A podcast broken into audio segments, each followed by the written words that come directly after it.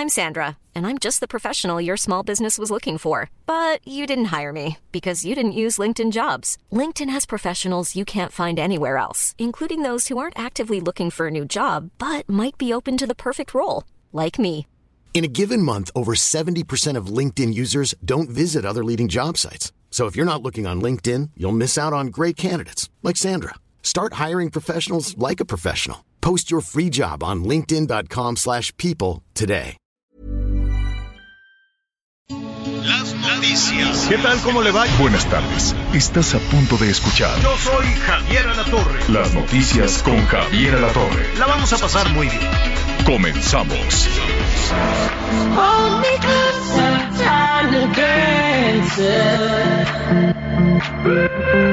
Count the headlights on the.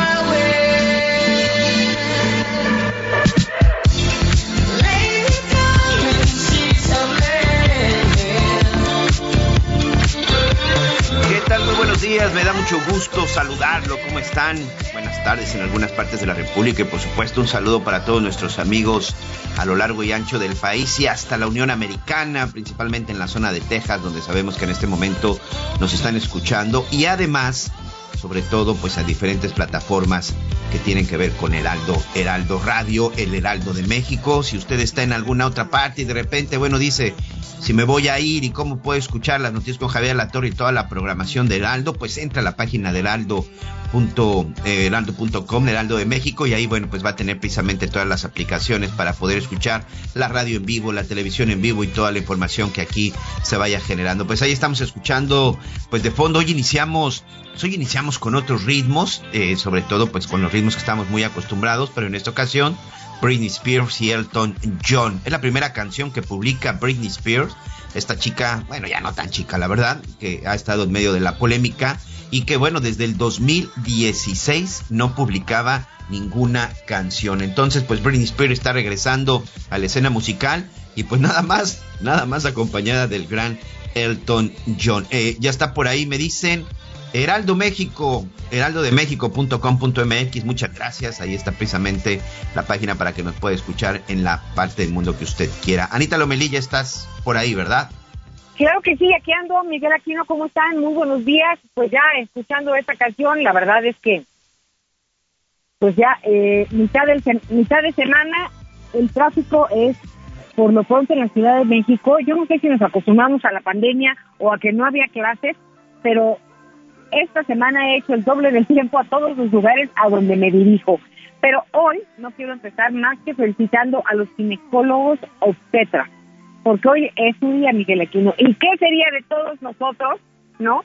Tanto cuando nacemos como cuando vamos a tener un bebé sin estos especialistas de la medicina. La verdad es que un reconocimiento y cariño, cariño, cariño, cari- cariño, porque ellos sí se enteran de todo, Miguel. Y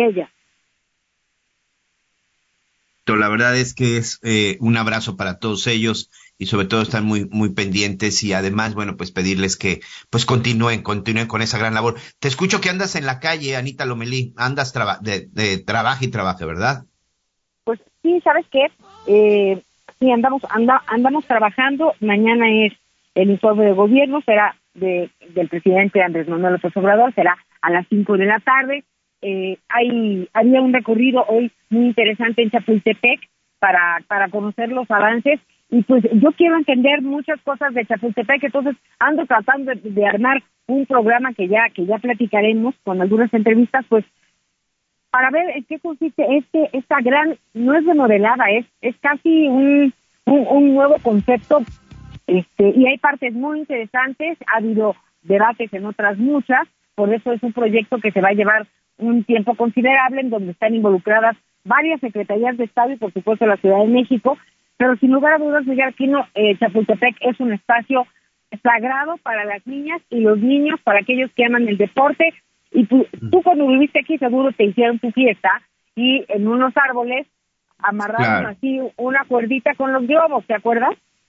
Mira, y aprovecho ahorita que ya muchos niños no nos escuchan, pero ¿qué tal cuando te ibas de pinta a Chapultepec, eh? De repente que te volabas algunas clases, sobre todo ya en la, en la vocacional y que te ibas a Chapultepec a remar. Sí, la verdad es que creo que la mayoría de los que crecimos en la Ciudad de México, hablar del bosque de Chapultepec es hablar de mucha historia, o sobre todo aquellas excursiones, aquellas excursiones tan anheladas al Museo de Antropología y por supuesto a lo que es el Castillo de Chapultepec. Pues entonces, ya estás lista para el informe. ¿Qué esperas en este cuarto informe? Que si no me equivoco es el número 15 desde que el presidente de la República, Andrés Manuel López Obrador, bueno, pues se le colocó la banda presidencial.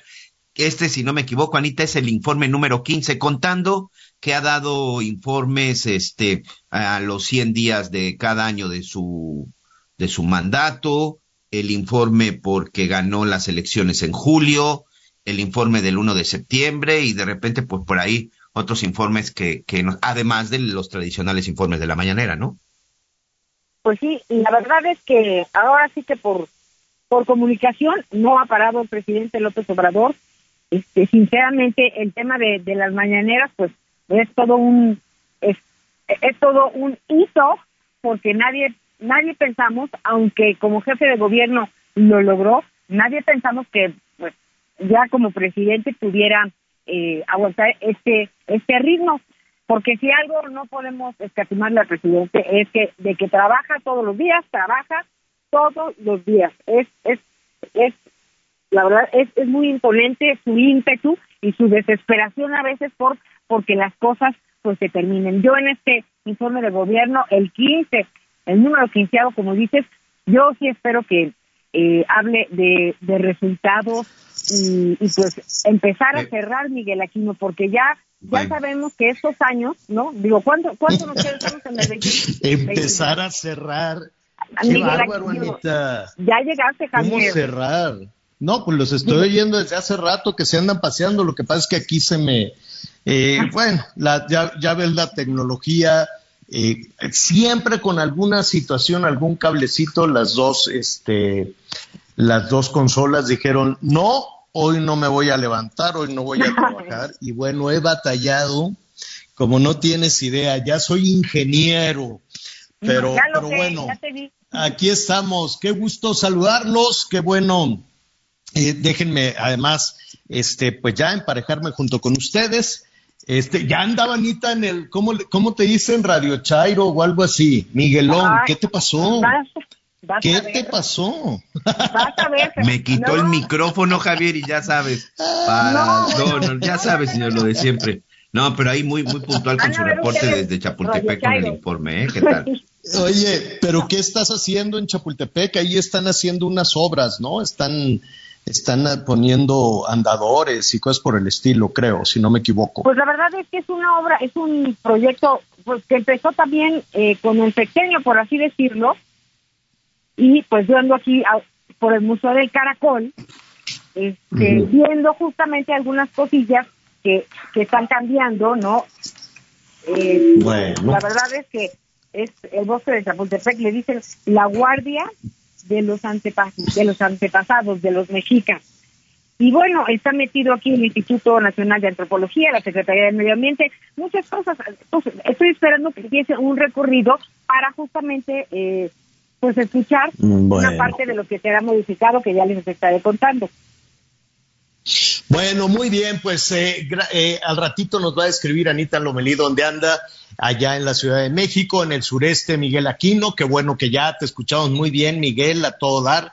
Padrísimo, pues vamos a tener información, información además que está en desarrollo nuestros amigos en Coahuila. Qué cosa con esto de la mina, ¿no? Qué, situación.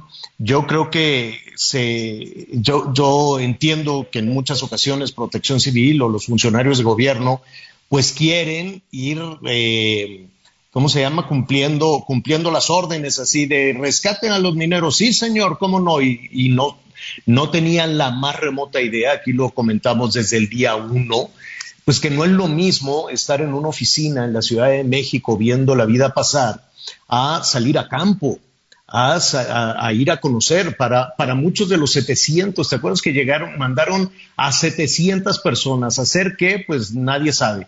Algunos sí estuvieron trabajando, bombeando el agua y luego desde que empezaron a bombear dije que pues no sé cuándo van a terminar de bombear un río, de bombear un río subterráneo, tirar el agua a unos metros de distancia y el agua conoce sus caminos para regresar a donde, de donde la sacaron. Entonces, pues evidentemente se filtraba y era un efecto, hágase de cuenta, como una, como una fuente. Entonces dices, bueno, se nota que quienes llegaron con todo el entusiasmo a trabajar, pues no, es, es como cuando dicen, sí, 90% de honestidad y 10% de talento, pues fue más o menos lo mismo, ¿no? 90% de actitud y, menos del 10% de saber cómo hacerle y no lo lograron, definitivamente no lo lograron.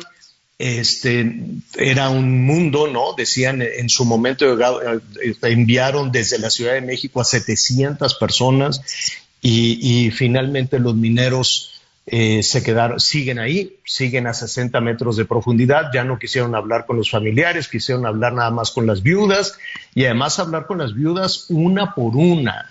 Eh, le tienen terror, desde luego, a, los grupos sociales, le tienen terror a la comunidad y dijeron no.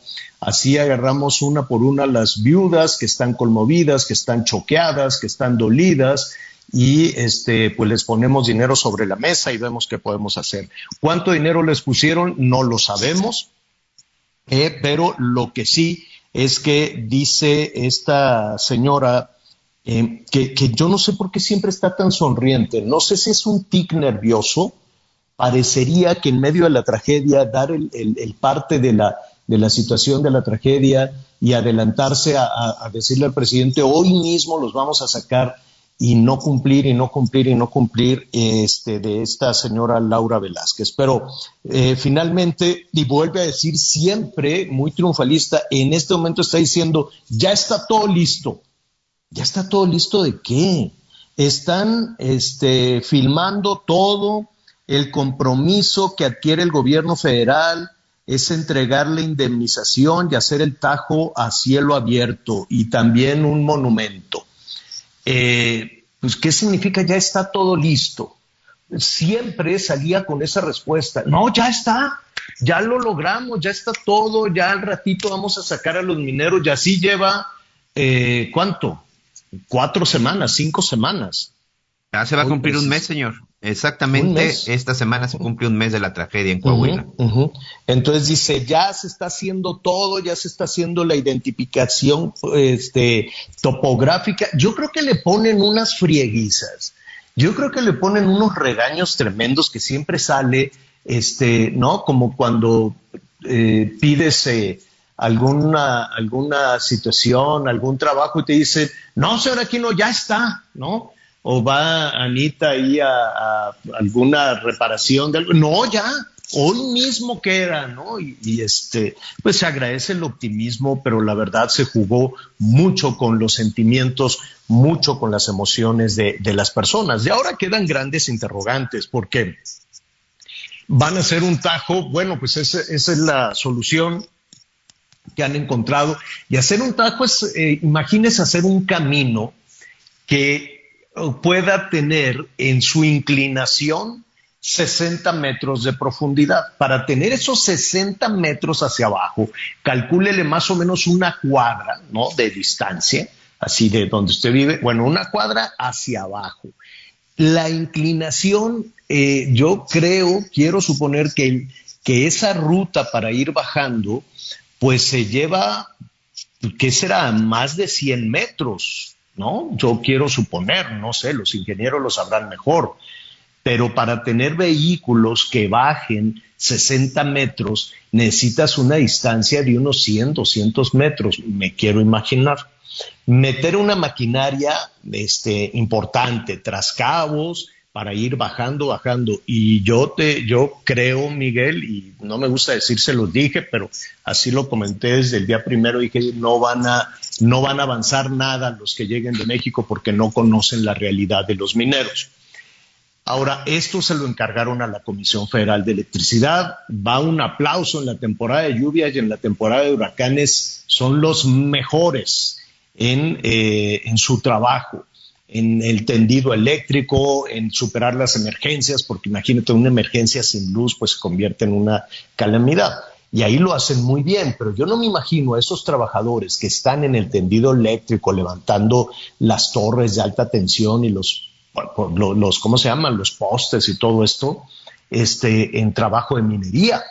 Entonces, pero bueno, se lo encargaron a la comisión, van a meter, va a ser carísimo eso, eh, eh, pero pues bueno, qué bueno que lo hagan.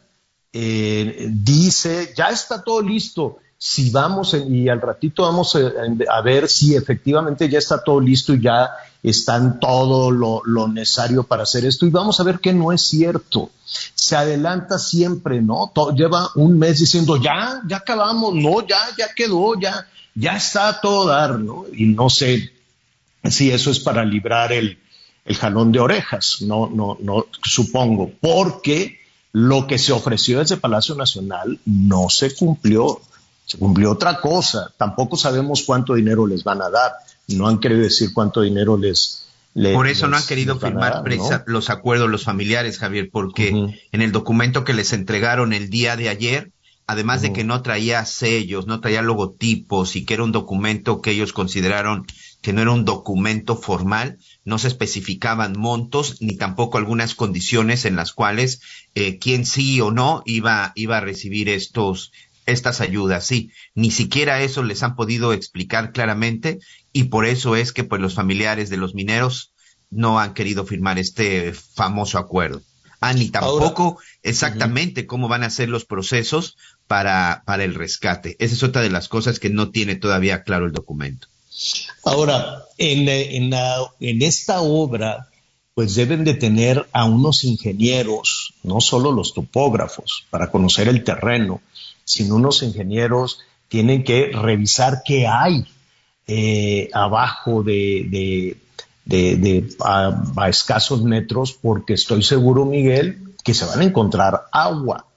Entonces, en cuanto empiecen a hacer la excavación, y se encuentren con un mar ahí eh, o con otro río, pues van a decir, no, entonces lo vamos a tener que hacer por otro lado porque no contábamos. Ellos están contando con que se van a encontrar el terreno seco, tierra, rocas, carbón, y que van a ir escarbando, escarbando. Imagínate la, el, el ancho de ese camino para meter los trascabos y para meter la maquinaria y para sacar toneladas y toneladas de material.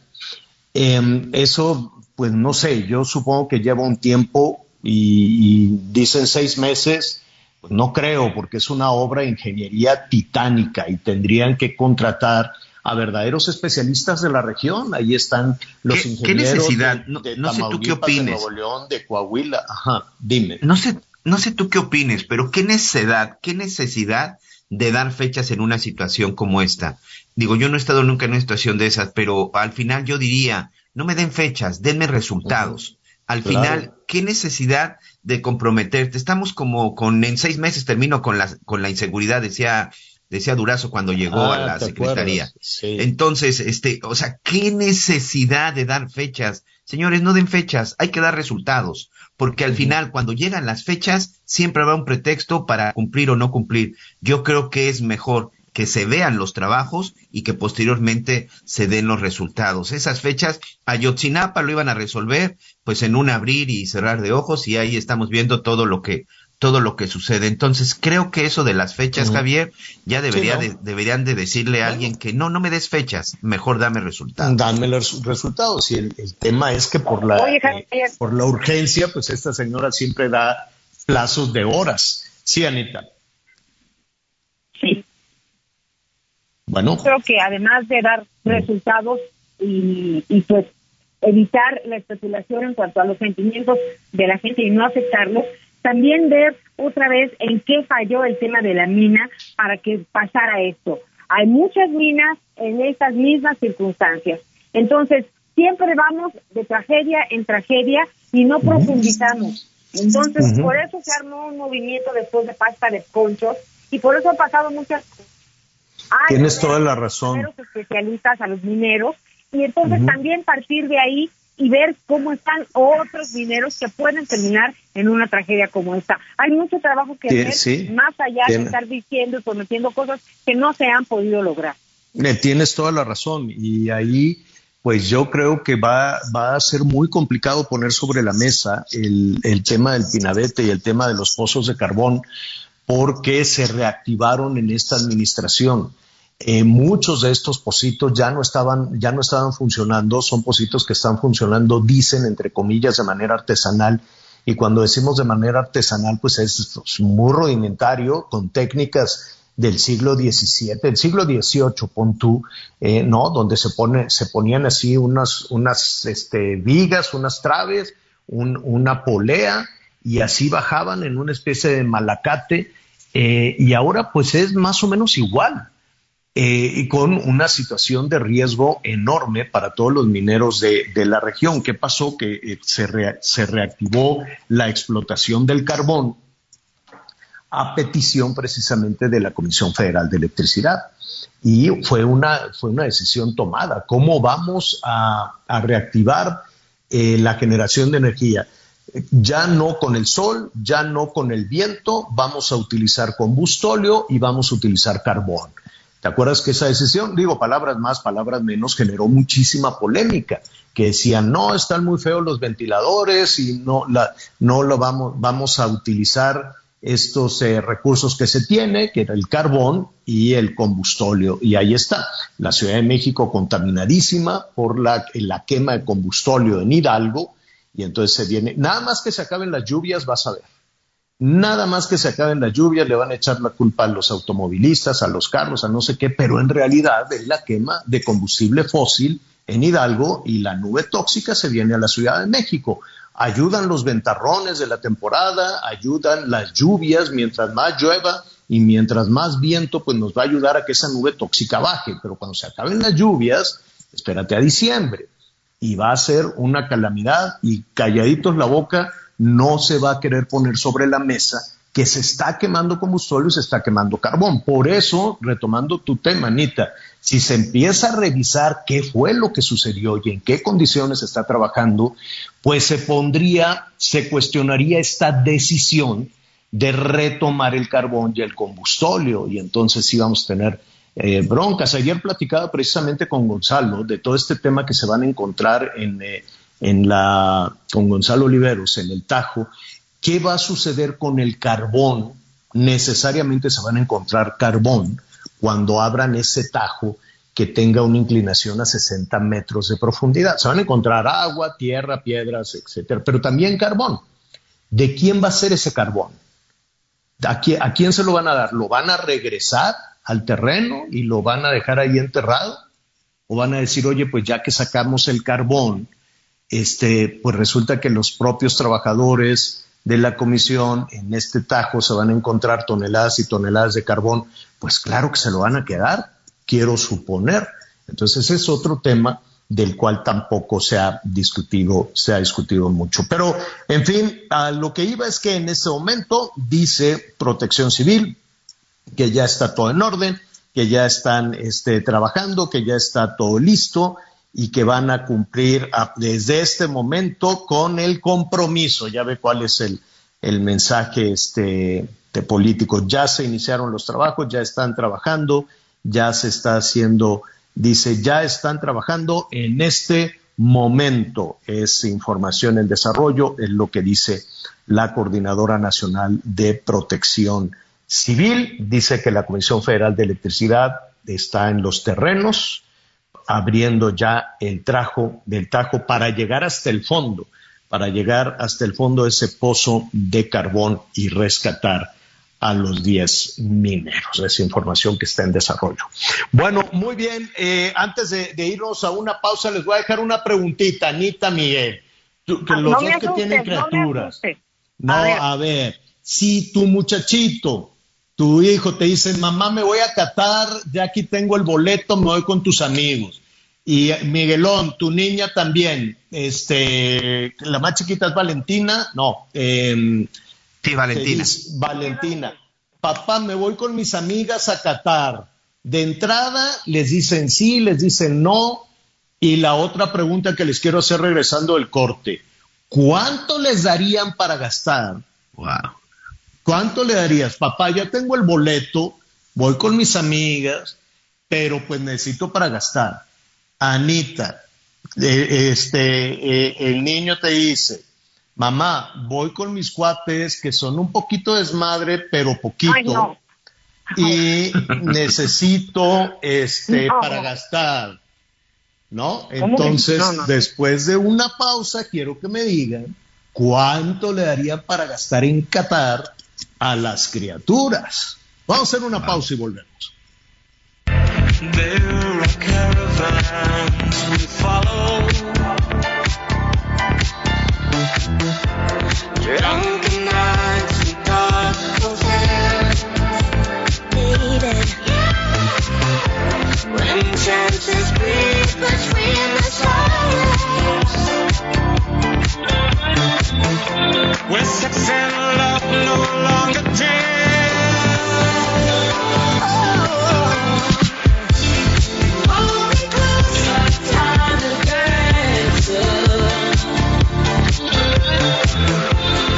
Conéctate con Javier a través de Twitter, arroba javier-alatón. Sigue con nosotros. Volvemos con más noticias. Antes que los demás. Heraldo Radio, con la H que sí suena y ahora también se escucha. Todavía hay más información. Continuamos. En Soriana encuentras la mayor calidad. Lleva pollo entero fresco a 37.90 el kilo. Sí, a solo 37.90 el kilo. Y la milanesa de res pulpa blanca a 159.90 el kilo. Sí, a solo 159.90 el kilo. Soriana, la de todos los mexicanos. agosto 31. Aplica restricciones. Las noticias en resumen.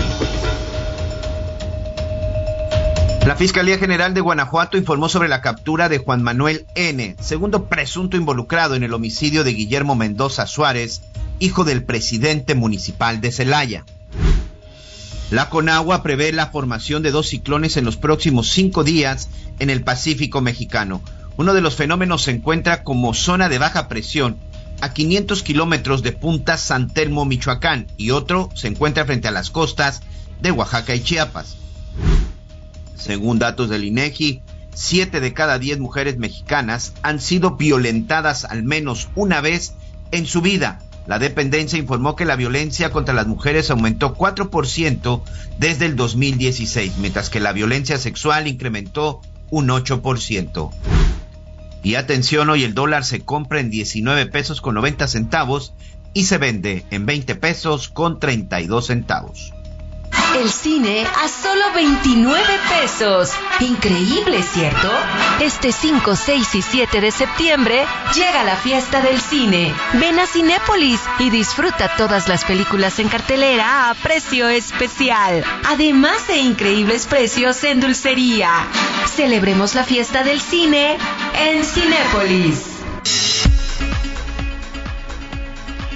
Bueno, muy bien, vamos a continuar. Vamos a, retomar en un, en un eh, momentito, o de una vez, Anita Miguel, eh, porque le adelanto que al ratito vamos a ver también que, cómo va a quedar este tema, este tema de la selección, de la selección nacional, todas las expectativas. Mira, por más que nos enojemos, yo mismo dije que ya la selección nacional había tenido su mundial en este, en, en, todos los eh, torneos previos acatar, ¿no?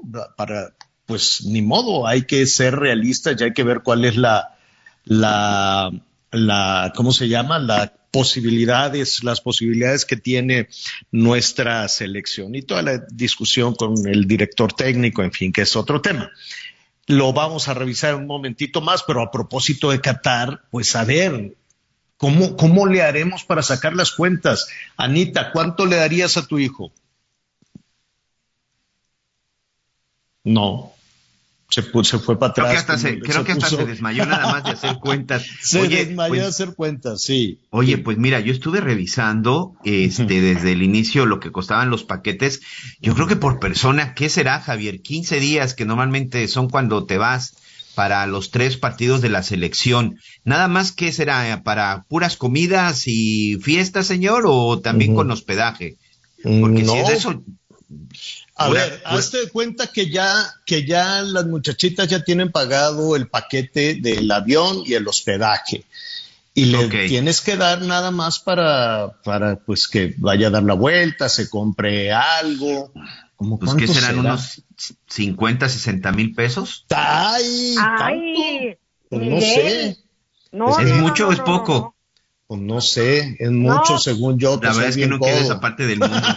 No tengo la menor Oye, idea. pero, pero además hay que decirles que el, el relajito que se avientan aquí no se lo pueden aventar allá porque los van a meter, se van a meter en problemas. O sea, primero yo me echaría esa plática. Luego le diría que hay que tengo unos pendientillos antes de su boleto. Javier, hay de 43 mil pesos el boleto nada más. Y, luego, bueno. Y darle, y, y, y tres mil pesos al día, Miguel Aquino, yo quiero ser tu hija. Pero, Pero, pero a ver. Pero ¿cuánto si es suficiente o no es suficiente. Pues no sé, pues no sé. Una Este, comida para dos, una comida para dos estaba yo bien. bájale a tu, a tu nivel de audio. Es que Anita ya anduvo por allá y así debe de darnos una mejor referencia. Una comida para dos en un lugar barato cuesta como 54 dólares. ¿Cuánto es? Mil pesos. Mil pesos. Mil pesos, un poco más de mil pesos, Anita. Entonces, ¿cuántas comidas vas a hacer al día? Dos. Sí, yo creo que sí, por lo menos. Yo creo que una bien hecha y que agarren verduras, frutas y así. Ah, y, y, ok, y le dijiste, mijito, no tomes, este, que se vayan tus amiguitos, tú te quedas ahí en el hotel, ¿así? No, las mamás, si van a ir esos señores, se van a sentar y van a hablar con nosotros, porque ¿quién, quién los va a ir a salvar de...? No, no, no, yo creo que no va a ir nadie de que yo conozca, No. Javier, y además, ¿qué crees que hicimos? Compramos el álbum Panini. ¿Ah, sí? Pues Y mejor ya que con eso. Mira, dile, vénganse, les voy a servir aquí unas gelatinas, tráete a tus amigos. No, ¿Qué tienen? no, ¿Qué- No, no, no, no, no, no. Sí, sí, sí, sí, Gelatinas, frutas y verduras durante el mundial. No, no, no, no, no. Pónganse No, a armar el, el panini. Bueno, ya fue inevitable si fueron. Ya la última consulta, nada más a ver. Este, ¿a quién le darías la tarjeta de crédito? ¿A la niña o al niño? ¿En quién? No, yo no mandaba tarjeta de crédito. Yo ¿No? mandaba tarjeta con de- este una de con límite. débito, Sí, también una de débito que es, o sea, Sí. así está el asunto, señores. Más de esto, se morirán de hambre. Si se lo gastan en un día, es su problema. Es para Bueno. los- Oye, pero es una semana lo que dura el, el asunto de México, ¿no? No, dos semanas. ¿Qué- No, Dos son dos, son dos semanas. ¿Y qué tal que Tres hay quinto partidos, dos partido? semanas. ¿Qué tal que hay quinto partido y, y- y- y estas cosas? ¿No? Digo, Sí. vamos No sé. viendo, vamos Oye, viendo. Javier, Sí, es- Mm. y antes que cambies de tema, Dime, necesitamos ajá. mandarle un cariñoso saludo a unos pequeñitos y pequeñitas que ayer entraron a la escuela en un municipio de Monterrey, de- en Nuevo León, que cuando dijeron saluden a la bandera, en lugar de poner su manita en el pecho, le empezaron a decir adiós así con su manita. Claro. en el Ay, no sabes, de verdad, he visto ese video mil veces y digo, Sí, lo vi. ver- qué grandeza de los niños. Sí, lo vi. Pues bueno, ya irán Sí. aprendiendo los maestros. Lo vi, lo vi. Los maestros, evidentemente, a la primera escolta, pues tenían que haberle dado todas las indicaciones. Bueno, muy bien, pues ahí está. Al ratito vamos a retomar el tema de Qatar, el tema del fútbol, el tema del dinero.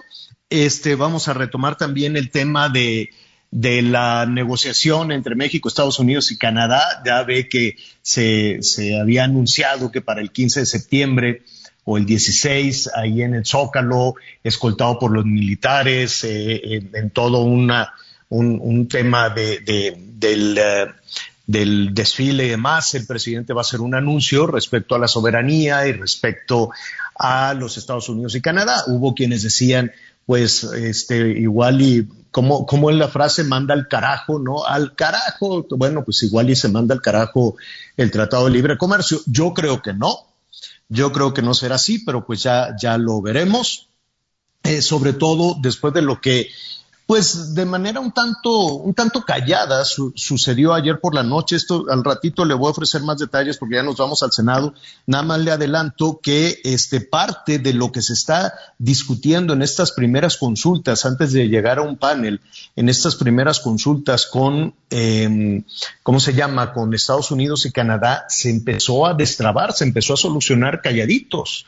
Es decir, los, eh, las empresas norteamericanas que tienen una inversión importante en México para despachar combustible y para la generación de electricidad, pues poco a poco eh, se está cambiando de posición sin decir nada. Y cuando digo sin decir este nada, y que fue motivo también de las consultas eh, a las que están en ese momento sentados, fue que la Comisión Reguladora de Energía autorizara ya los permisos y anoche se autorizaron. Al ratito le voy a decir cuántos permisos, son muchos, los permisos que, se autorizaron tanto para despachar combustible, le dicen petrolíferos, como para la generación de energía eléctrica.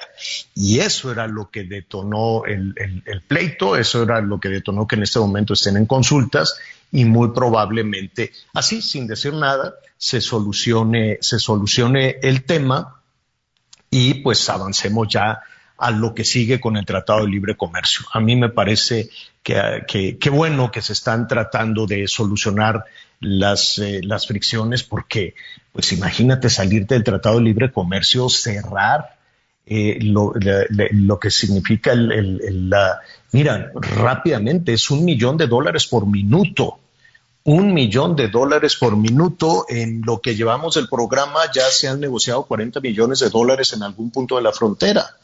Entonces, eh, creo que es importante no solo para salir del bache económico, sino para darle dinamismo también a una economía que ha estado apagada por lo que tú quieras, por pandemia, por miles de cosas. Al ratito vamos a hablar también de ese tema. Y no me gusta decir se los dije, pero se los dije ayer en desarrollo, les dije, en el Senado algo fuerte está pasando, sobre todo porque pues el grupo parlamentario de, de Morena se quejó de, del, y con justa razón creo yo, de el, el, pues mira, yo no sé si decirle desprecio o del desplante que hicieron pues algunos invitados, algunos secretarios secretarios de Estado, entre otros, pues nada menos el secretario de Gobernación, la secretaria de Seguridad eh, Ciudadana, el general secretario de la Defensa. No sé cómo estuvo el tema de Sheinbaum, el tema también del líder nacional de Morena, que no vaya a la plenaria de su partido. Desde luego se fue a la del PT, señor. Y se fueron a la, a la del PT. ¿Qué pasó? ¿Qué efectos puede tener esto? Además, está llevando a cabo la votación para elegir al presidente de la mesa directiva del Senado. Y, bueno, ya se había pronosticado que sería Higinio Martínez cuando no le dieron la candidatura de Morena al gobierno del Estado de México. ¿Será verdad? Esto es así, es un asunto ya negociado desde Palacio Nacional de decir, mira, pues como va la delfina, pues tú te vas a convertir en el presidente de la mesa directiva. Son hay mucho ruido alrededor de lo que está sucediendo con el principal partido, con el partido más, más fuerte en este momento, Morena, en el Senado. Y me da muchísimo gusto saludar al senador Armando Guadiana Tijerina. Lo escuchábamos anoche, este, pues con una posición muy firme respecto a los acontecimientos de las últimas horas. Senador, qué gusto saludarte. Muy buenas tardes. Muy buenas tardes, Javier. Pues aquí estamos, eh, precisamente lo que acabas de decir. Me salí un poquito, tantito de la, en la sala de la Comisión Permanente aquí en el Senado de la República porque estamos votando para presidente y para vicepresidenta de la mesa directiva. Al fin quedaron dos candidatos. Ahorita están contando los votos. Eh, quedó Alejandro Armenta y el senador Higinio Martínez. Pero nada, aquí el órgano del el, Senado de la República, la votación es, es más, hay medios y la votación es transparente y, y, este y ahorita en unos minutitos más sabemos si gana Alejandro Armenta o gana o gana Ingenio Martínez, pero es por voto de cada secreto de cada uno de los senadores y senadoras. Eh, yo, yo, sé que los ah, acontecimientos de toda esta semana, semana en el Senado pues se van, se van acumulando y en ese momento pues el reflector está puesto en esta, en esta votación. Sin embargo, lo, que sucedió ayer no, no, no creo que se quede eh, solo como un tema de anécdota de la ausencia de integrantes del gabinete, senador. Ah, no, no, definitivamente no como nos es, es una afrenta al grupo mayoritario, o sea, prácticamente al Senado de la República, el no haber asistido y máxime a sabiendas que la secretaria de Seguridad, Rosa Isela, estaba en el grupo del PT. Qué bueno, mis respetos, también PT es aliado nuestro y mis respetos para su líder Beto Anaya, pero pues si ya se habían comprometido a venir de acuerdo en la, en la plenaria que tenemos previa al inicio del periodo de sesiones que se instala mañana jueves a las 5 de la tarde en la Cámara de Diputados del Congreso, la instalación del Congreso de la Unión, eh, yo creo que pues definitivamente no es una cosa menor y yo pienso que hay o, se reagende la, las, estas eh, eh, invitaciones y comparecencias o bien pues que pidan una disculpa al Senado de la República. Pero definitivamente para mí es una afrenta como integrante del Senado y como senador por el estado de Coahuila, pues el que no hayan venido sin avisar porque no avisaron, mandaron al subsecretario, pero al final de cuentas la bancada este no quisieron ya ni que hablar el subsecretario ni nadie, sino que pues de acuerdo al, al, Senado, los secretarios son los que comparecen en el Senado y los subsecretarios y directores de empresas acuden a la Cámara de Diputados. Así es. Ahora, fue, eh, evidentemente las argumentaciones pueden ser muchas.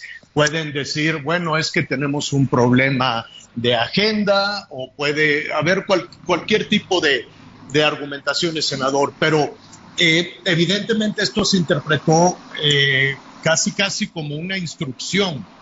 ¿Tú consideras que así fue, que le habrían dado la instrucción de no acudir? Pues eso no lo sé, no lo puedo afirmar, pero lo que sí es cierto es que tanto el secretario de la Defensa, el de Marina, el de la secretaria de Seguridad, debieron haber estado en la, por la tarde, pudieron haber llegado un poquito tarde o lo que sea, pues eso no es problema, pero se les olvida que ellos son designados por el presidente de la República y son designaciones directas.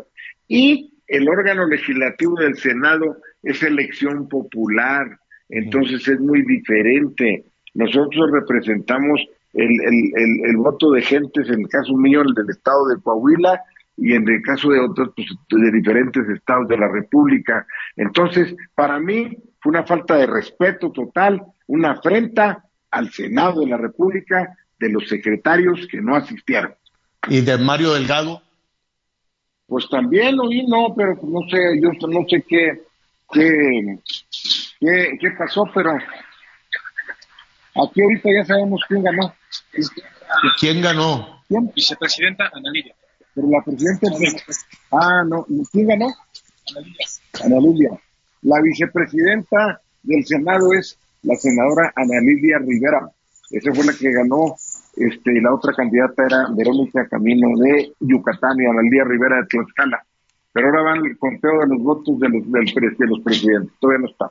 Entonces, ya, la, y te agradecemos muchísimo, senador, que nos des esta, esta primicia. Ya quedó la vicepresidenta.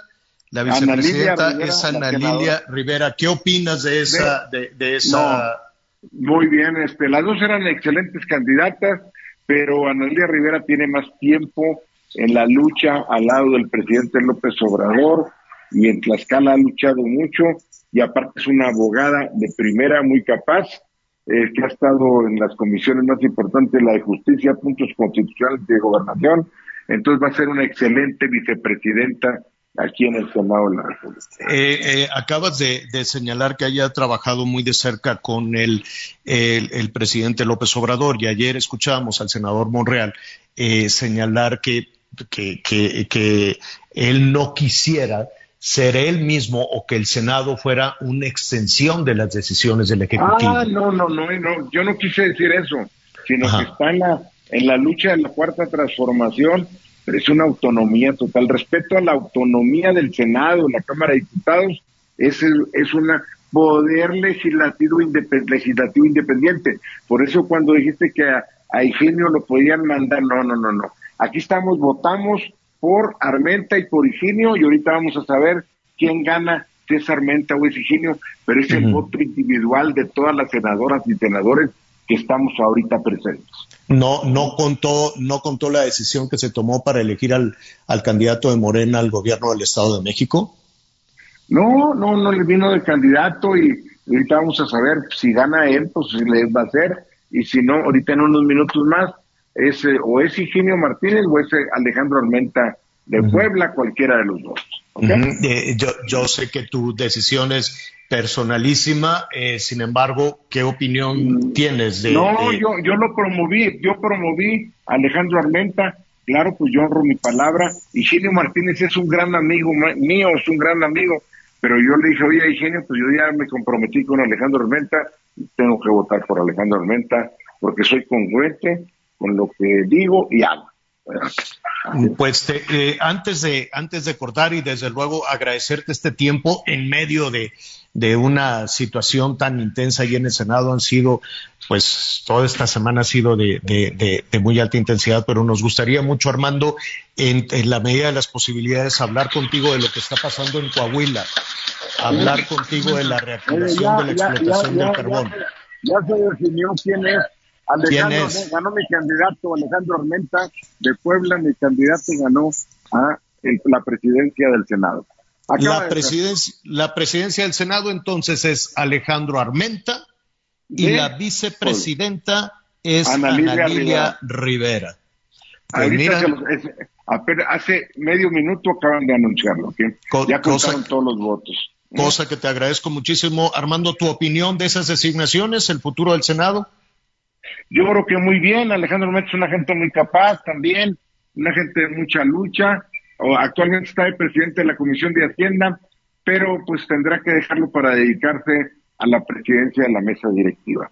Y Alejandro Menta, pues él fue el primero, yo lo promoví, yo he tenido buena mano, yo promoví a Martí Batres el primer año, luego a Mónica Fernández, luego promoví a Óscar Eduardo Ramírez Aguilar, de Chiapas, también de presidente, y también yo promoví, fui el primero que promoví Alejandro Almenta, en cuatro que he promovido, eh, no le ha atinado si ha tenido buena mano y ahora es presidente.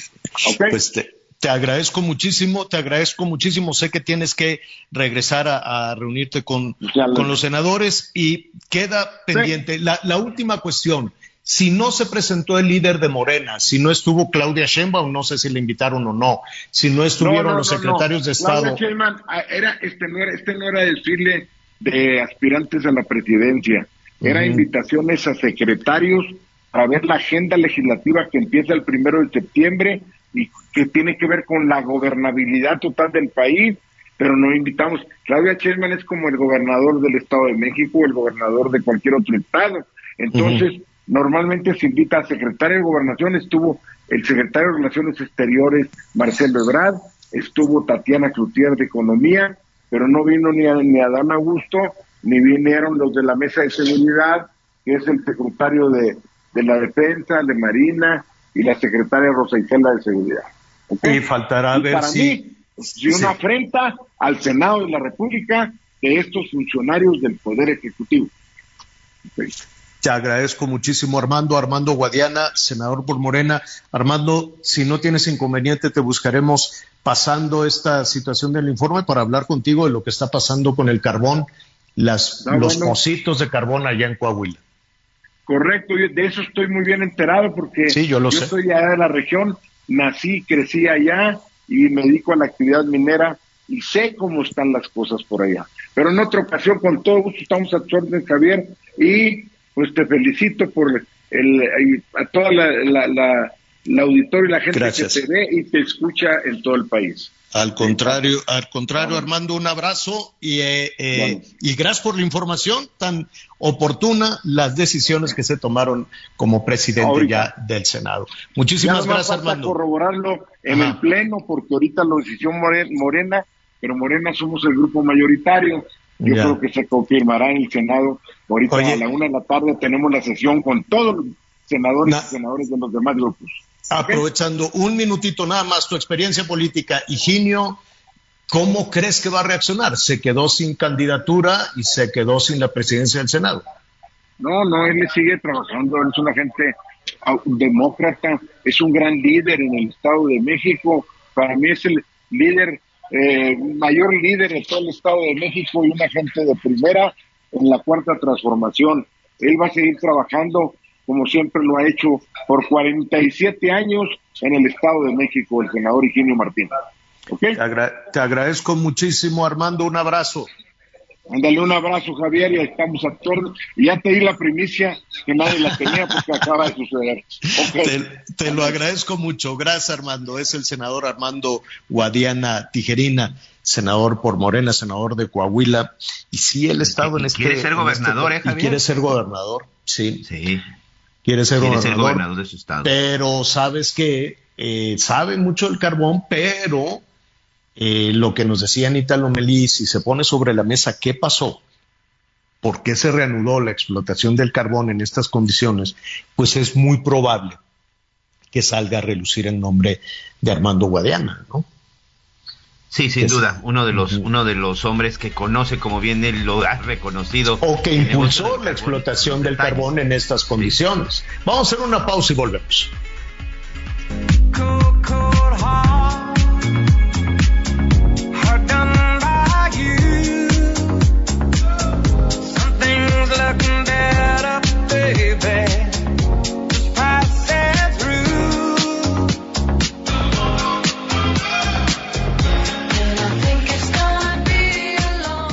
Conéctate con Miguel Aquino a través de Twitter, arroba Miguel Aquino. Toda la información antes que los demás. Ya volvemos. Heraldo Radio, con la H que sí suena y ahora también se escucha.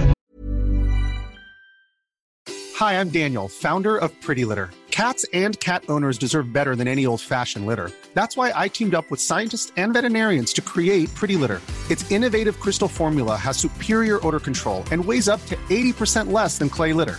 Pretty Litter even monitors health by changing colors to help detect early signs of potential illness. It's the world's smartest kitty litter. Go to prettylitter.com and use code ACAST for 20% off your first order and a free cat toy. Terms and conditions apply. See site for details.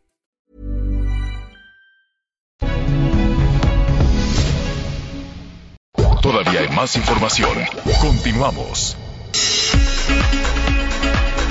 Bueno, pues eh, mañana, ¿cuándo va a ser? ¿Qué, qué día es hoy? Hoy es 31. 31 de agosto, señor. ¿Qué, qué mes tan largo? Pero bueno, el, el mes muy largo, pero el año va en frieguísima. Mañana va a ser... eh, eh, que es 15. Qué horror. Bendito sea Dios. Pues sí, pero te queda la sensación, ¿sabes qué? Eh, lo que lo estás señalando, el otro día venía pensando, Anita, te queda la sensación, eh, eh, ¿cómo, ¿cómo te diré? Solo al fin de año tienes esta muy agradable sensación de que tienes un extra. ¿no? De que ahorraste algo, dices, ay, mira, me cayó este dinerito. El resto del año es una mortificación, es una bola en el estómago. No Porque más, ya no. lo debemos todo, ya, ya que no me digas. Está terrible y que si el regreso a clases, que si aquello, a eso súmale a las personas que les roban, a eso súmale a las personas que en este momento en el transporte público les están robando el jornal del día, que eso es terrible. Hablamos mucho del crimen organizado, de las quemazones, de las matazones, que claro que, al- que- que alcanzan a la, a la ciudadanía porque los extorsionan y porque las, las personas que ponen su negocito, en fin, ¿no? El tema de la inseguridad está tremendo. A mí que no me vengan, está tremendo. Hay una sensación de este terrible de, de- de incertidumbre, de miedo en ese, en ese sentido. Y antes de ir con nuestro invitado, fíjese que hay personas que en medio de, de esta tremenda cuesta de enero que inició en el 19, ¿no? Y la cuesta nomás, nomás no baja 19, 20, 21, 22 y seguimos cuesta arriba, cuesta arriba con, con este tema. Pues hay algunas personas que dicen, bueno, pues vamos a vender el carro para comprar todo lo de la escuela o para pagar las colegiaturas o pagar a- para pagar las deudas. Mucho cuidado porque este por todos lados hay bandidos, así sea en un lote de carros, que tampoco es mucha garantía, y mucho más tenga cuidado cuando alguien le ofrece más dinero este que cualquier otra persona. Este, yo sé que para todos un automóvil, aunque se va devaluando, pues es un patrimonio también, pero agarrar a uno de estos bandidos, ¿no, Miguel? Así es, Javier. Es un sujeto que fue detenido en la alcaldía Benito Juárez de la Ciudad de México aunque este tipo de, criminales y sobre todo la banda a la que presuntamente pertenece, que es ya conocidos por defraudación fiscal y por entregar cheques sin fondos y por el doblaje de autos, sobre todo de alta gama, la familia Soto Jiménez, fue detenido un sujeto identificado como Giancarlo o Yusif Alejandro. Adivinen qué, para no, para, para, para irnos, este, no quiero decir acostumbrando, pero sobre todo para seguir ahí cuestionando estas cosas que suceden. Este sujeto ya había sido detenido en dos ocasiones. En una ocasión en el 2018 y en la segunda por el dos, en el 2020. En el 2018 fue porque se le detuvo precisamente con un auto que tenía reporte de robo. Estuvo solamente un tiempo en prisión y salió sin ningún problema. Y la segunda ocasión fue de, de, por delitos contra la salud. ¿Cómo es la forma en la que estaba operando este sujeto que por cierto tiene una orden de aprehensión aquí en el estado de Quintana Roo? Bueno, pues él contactaba la, a los clientes, contactaba a sus víctimas a través de las diferentes eh, plataformas de que, existen en Internet. Específicamente ellos operan mucho con lo que es Mercado Libre y me atrevo a decir la, la página, sobre todo para que tengan mucho cuidado con los contactos que de repente puedan ahí obtener.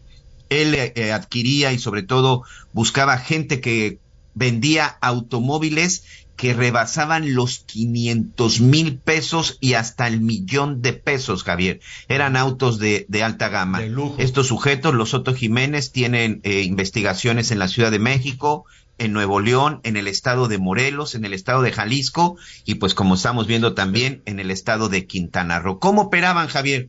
Llegaban y te decían, ah, a ver, este Miguel Aquino, tú estás vendiendo tu vehículo y quieres 600 mil pesos supuestamente te, te, pagaban con un cheque de la institución bancaria, eso sí son de diferentes instituciones bancarias, pero bueno, te, te, citaban en una sucursal en donde tú tenías tu cuenta. Es decir, si tú decías que tenías tu cuenta en el banco A, ahí sí no voy a decir nombres, en el banco A, pues ellos llegaban al banco A y en ese mismo banco te entregaban un cheque, pero del banco B.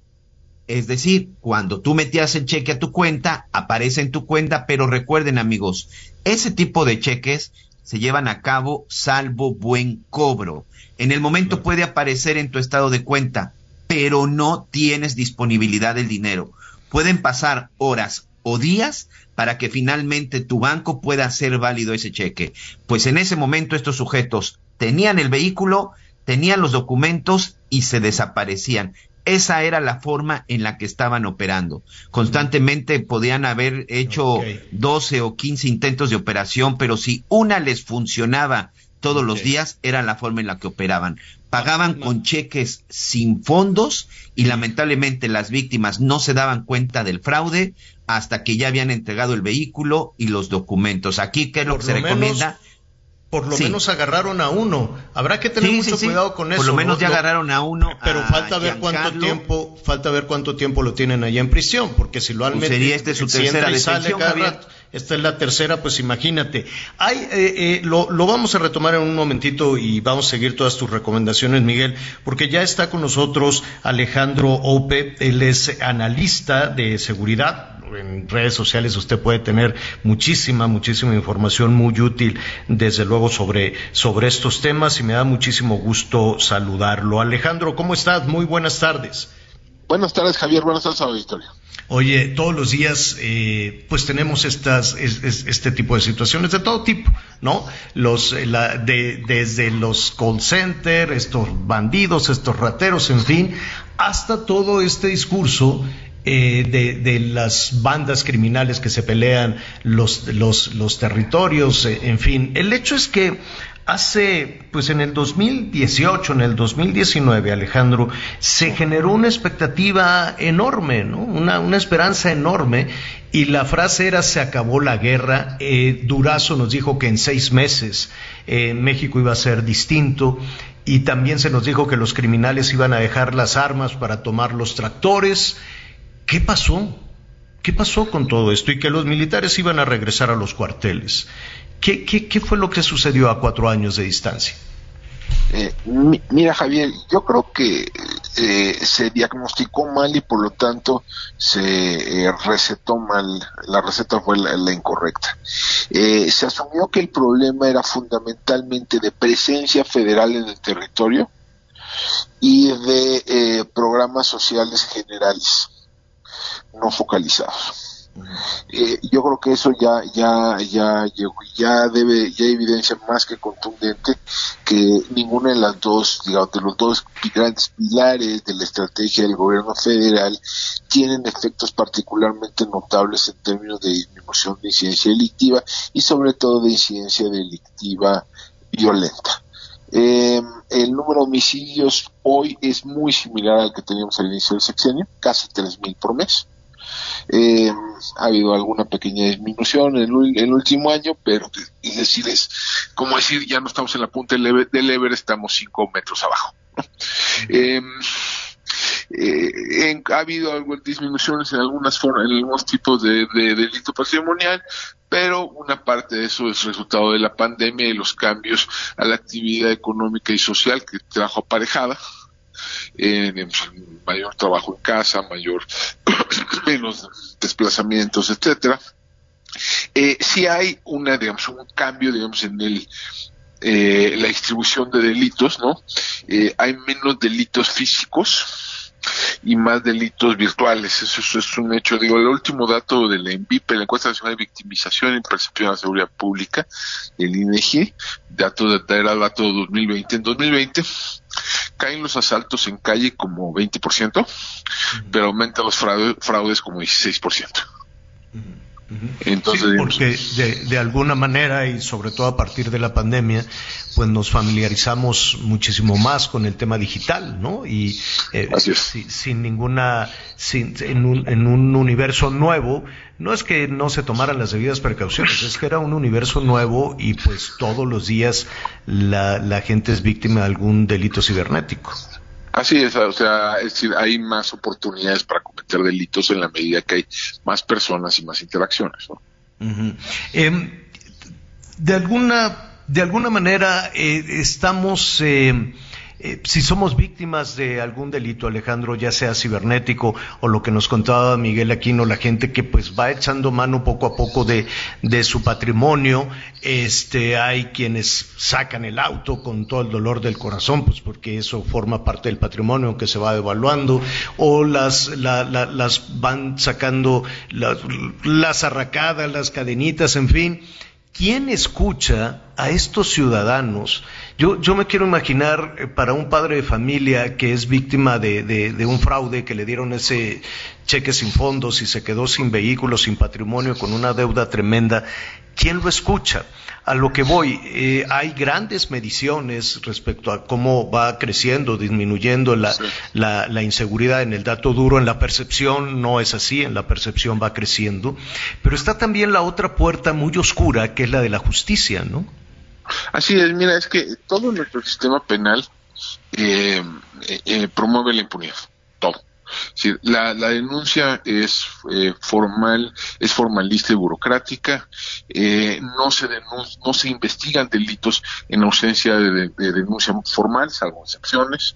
Eh, solo las solo el 10% de los policías pueden investigar delitos. Eh, toda la investigación pasa por el cuello de botella del Ministerio Público, ¿no? Eh, déjame darte un dato, ¿no? Hay 28, mil- 28 millones de delitos al año, según la ENVIPE, y hay 11 mil ministerios públicos, ¿no? Entonces, ese, ese cuello de botella, pues, no eh, genera, pues, una impunidad casi generalizada. Eh, la, la, la denuncia tiene que ser ante el Ministerio Público y no como es en el todo el resto del planeta ante la policía. La, las policías, insisto, las policías no investigan y sobre todo no pueden culminar la investigación porque tienen que operar bajo mando y conducción del, Ministerio Público. Entonces, digamos, mientras no hagamos un- una reforma estructural a los elementos de nuestro sistema de justicia, pues no, vamos a seguir teniendo los mismos problemas. ¿no? Eh, seguramente, seguramente vamos a, a escuchar ahora que ya están eh, los motores electorales andando, pues a personas que digan que sí saben, que sí saben cómo hacerlo. Lo que sigue, por ejemplo, la, la- la elección de Coahuila y el Estado de México, justo el Estado de México, pues está entre las entidades que concentran el, el- el- el mayor número de delitos, o por lo menos de, de, homicidios. Este, y con ese, y, y pa- parecerían como dos mundos, do- dos mundos diferentes. Y entran los candidatos con una certeza, con una seguridad de decir, yo sí voy a meter en cintura todo esto, yo sí voy a dar el manotazo, yo sí le voy a dar la vuelta a todo este tema de inseguridad. Por ejemplo, seguramente lo van a decir en el Estado de México, lo van a decir en Coahuila, y ya que estamos eh, en una campaña abierta por la presidencia de la República hacia el 24, aunque el INE diga lo que quiera y el Tribunal Electoral diga lo, lo- que sea, pues ya hay una campaña muy abierta y empezaremos a escuchar este, que tienen la fórmula, que tienen la receta.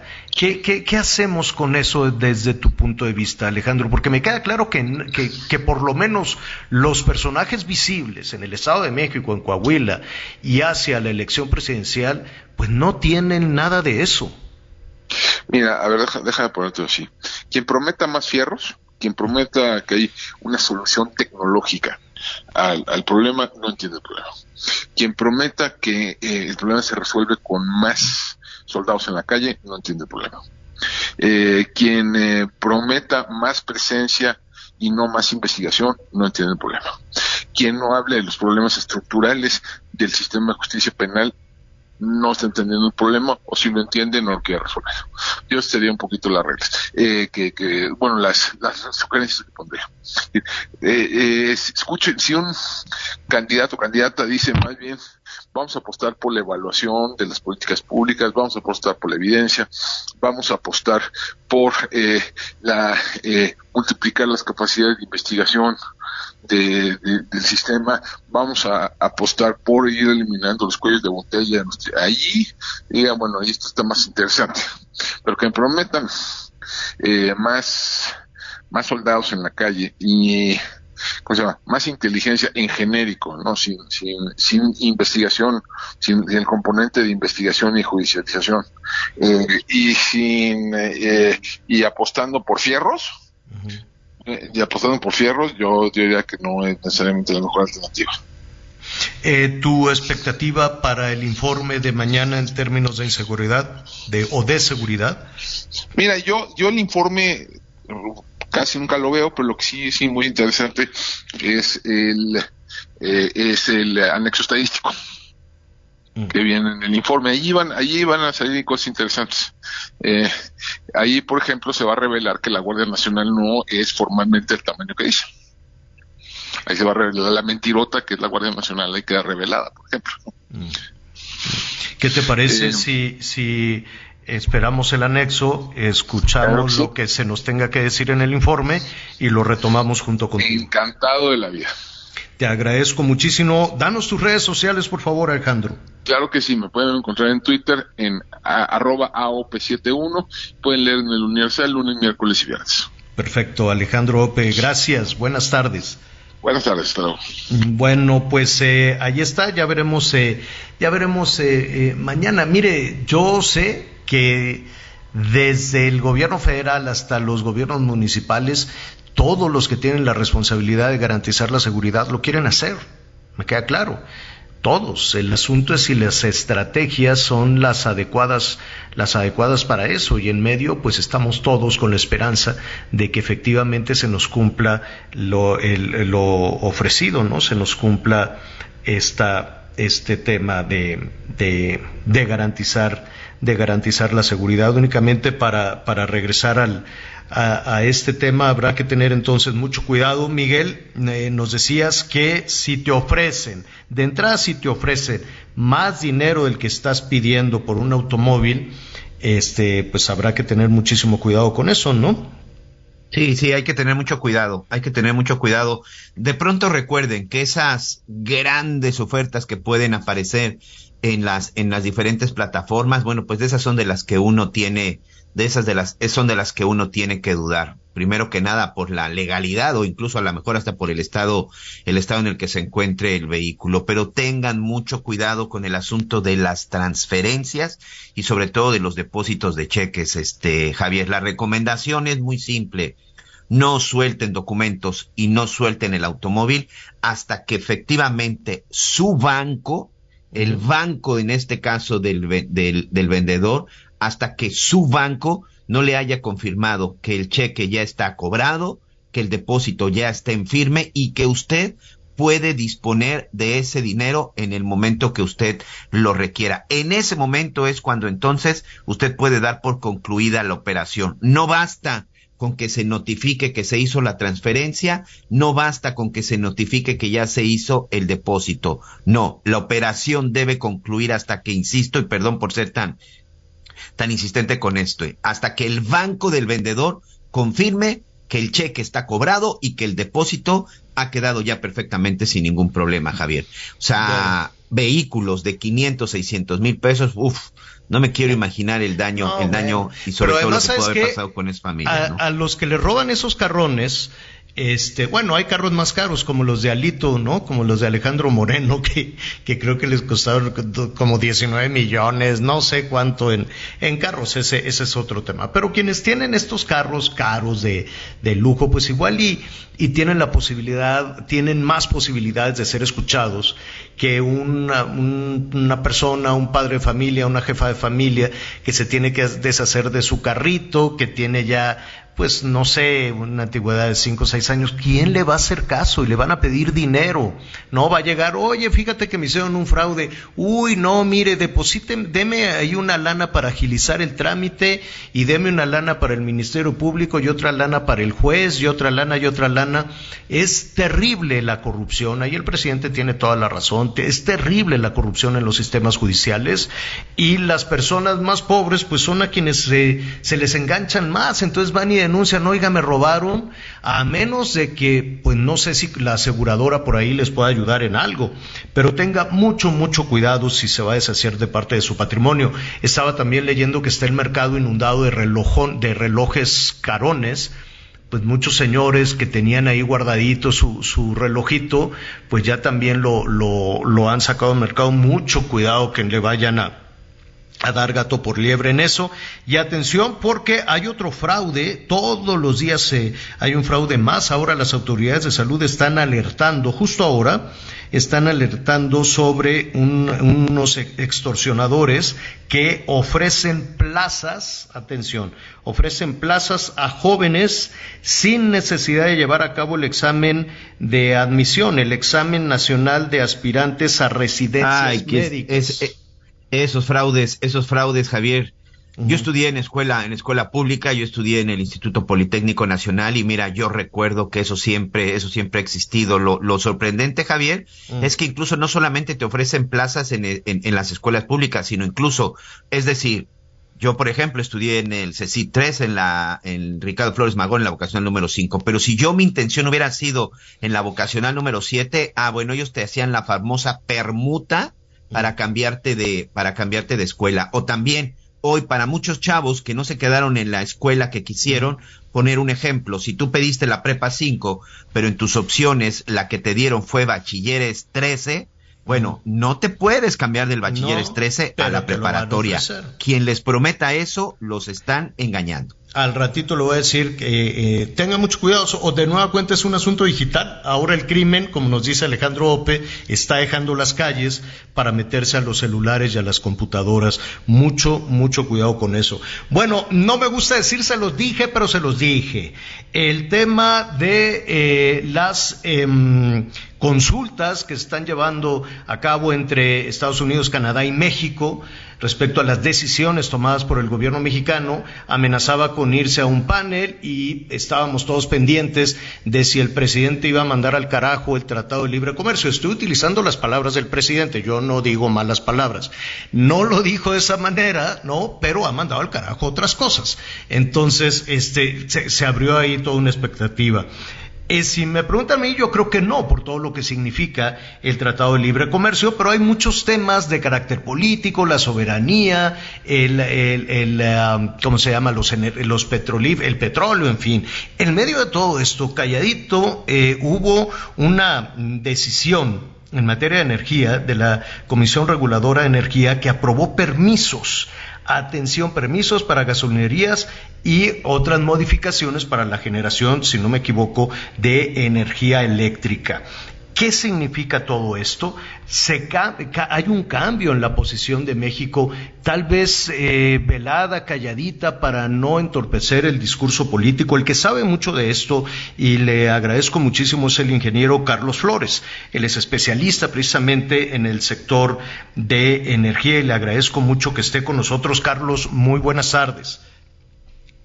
Hola Javier, muchas gracias por el espacio, gracias por la introducción. Contento de platicar con tu auditorio sobre algunos detalles de la actualidad del sector energía en nuestro país. Oye, Carlos, de entrada te, te quiero ofrecer una disculpa porque estamos a punto de que se nos venga el corte, pero tenemos un, un par de minutitos para entrar en el tema y si nos aguantas un poquito para, para, para conocer tu, tu perspectiva de todo esto. Primero, ¿qué fue lo que sucedió anoche con la Comisión Reguladora de Energía? Sí, con mucho gusto. Lo que sucedió ayer fue que la Comisión Reguladora de Energía, el, su órgano de gobierno, tuvo una de sus sesiones, digamos, normales de todos los meses. Ese órgano de gobierno se suele reunir por lo menos una vez de manera ordinaria cada mes. Y eso suele suceder en los días veintitantos, en los finales del mes. Eso fue lo que sucedió ayer. Ahora, lo que sí es anormal, atípico, extraño, por llamarle de alguna manera, fue, por un lado, la cantidad de permisos que aprobó para privados y por otro lado también la cantidad de permisos que modificó o que aprobó modificar para privados también. Es decir, permisos nuevos y, permi- y modificación de permisos. ¿Permisos de, de qué? ¿De, de comercialización de, de petrolíferos? Bueno, hubo de tres, de tres ámbitos. Hubo de gas natural, hubo, ah, aceptó modificar ocho permisos para gasolineras, aceptó eh, crear o generar 17 nuevos permisos para gasolineras y hubo algunos, algunas eh, aprobaciones de modificaciones y emisión de permisos nuevos Mm. de generación de electricidad. Carlos, vamos a ver el impacto que esa decisión este, tuvo. Si me permites, si nos aguantas un- unos minutitos, regresamos contigo.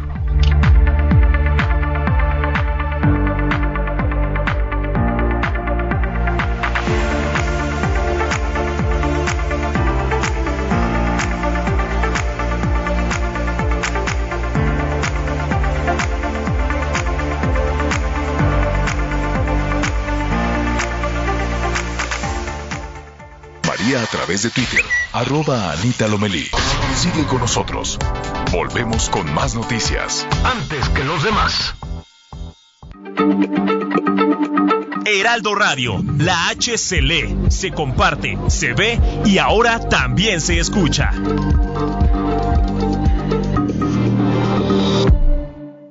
Todavía hay más información.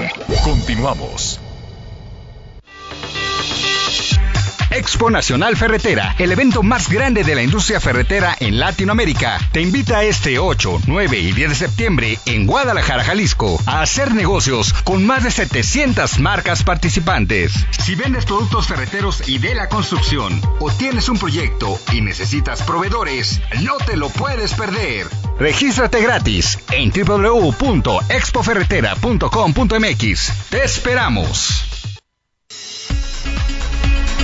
Bueno, eh, estamos en una conversación con el ingeniero Carlos Flores. Te ofrecemos una disculpa, Carlos. Se nos alargó ahí un, poquito el corte. Nos estabas diciendo que entonces anoche se aprobaron ya unos permisos. La, Comisión Reguladora de Energía dijo que se trataron de unos retrasos, ¿no? Que, estaban ahí retrasados y que por eso autorizaron. Llamó la atención, mm, pues que no, no, no es un tema que se ventilara en muchísimos espacios, ni en la discusión, ni en la mañanera, pero eh, aquí se eh, autorizaron permisos a gasolinerías, a, eh, también a la generación de energía eléctrica y es inevitable con esta decisión de la, de la Comisión Reguladora de Energía remitirse al conflicto que, que hay en el contexto de, del TEMEC con Estados Unidos y Canadá. Exactamente. Decía yo ayer mismo en Twitter que es notorio, atípico y curioso que eh, el- el- las discusiones, las pláticas sobre el- la posible violación de México al Tratado de Libre Comercio empezaron recientemente, hace un par de semanas tal vez, ¿no? Y justo en la siguiente sesión del órgano de gobierno, la Comisión Reguladora de Energía, las cosas cambian. ¿A qué me refiero con que cambian? Veníamos arrastrando casi tres años. Octubre del 2019 fue la última sesión de la CRE en la que se aprobaron permisos, digamos, de manera normal, como se había venido haciendo por los últimos años. Octubre del 19. Estamos casi a tres años de eso. Eh, en los sectores eh, gasolina y gas natural, a lo mejor la situación no era tan dramática, no, a lo mejor no son tres años, pero definitivamente estamos hablando de retrasos de meses, si no es que eh, un par de años eh, que los que los eh, que las empresas privadas tienen esperando que la comisión les diga sí o no. Entonces, resulta curioso que justo después de que empezaran las consultas sobre el Tratado de Libre Comercio, justo en la sesión siguiente la cosa cambiara. Esto podría significar que, eh, que el tema se pueda solucionar, eh, pues tal vez sin mucha propaganda, eh, y pondría, pues no sé, no sé si va a haber alguna modificación en el discurso político o el discurso político pueda seguir la ruta de la defensa de la soberanía y todo lo que se había planeado para el Zócalo el 16 de septiembre eh, y tener una solución distinta sin necesidad de llegar a un panel y sin poner eh, sobre la mesa la permanencia o no de México en el TEMEC. Mira, eh, eh, este asunto es uno de los cuatro temas, este es uno de los cuatro temas que tanto los gobiernos de Estados Unidos como el de Canadá eh, pusieron a consulta. Si, si este es un indicio de que la cosa va a cambiar, entonces habría que resolver los otros tres. Este es solo el primero. ¿Cuáles son los otros tres? Los otros tres, bueno, así de memoria, uno es el, el, la- el orden de despacho. Si recordamos, Ah, o si sí. le platico a tu auditorio, es eh, nues- nuestro mercado eléctrico funciona por costos, por costos variables. Y esos costos variables se asignan del más pequeño hasta el más grande. Y entonces la orden de despacho, es decir, la orden de entrar a generar, se le da primero a los de los costos más bajos y al último al de los costos más altos según se vaya necesitando su energía. Eh, ese es el segundo y los otros dos están relacionados a los sectores hidrocarburos. Ujú, ujú.